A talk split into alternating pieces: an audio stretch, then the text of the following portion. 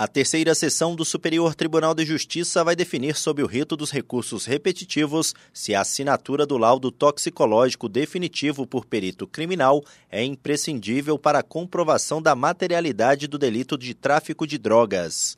A questão foi cadastrada como tema 1206.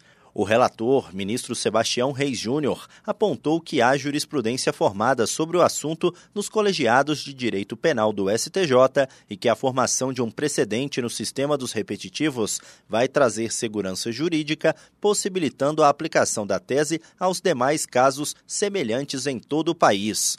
No entanto, o ministro considerou desnecessária a suspensão dos processos, pois, além de já haver orientação jurisprudencial a respeito, o atraso na tramitação dos feitos poderia prejudicar os jurisdicionados. A possibilidade de aplicar o mesmo entendimento jurídico a diversos processos gera economia de tempo e segurança jurídica. Do Superior Tribunal de Justiça, Tiago Gomide.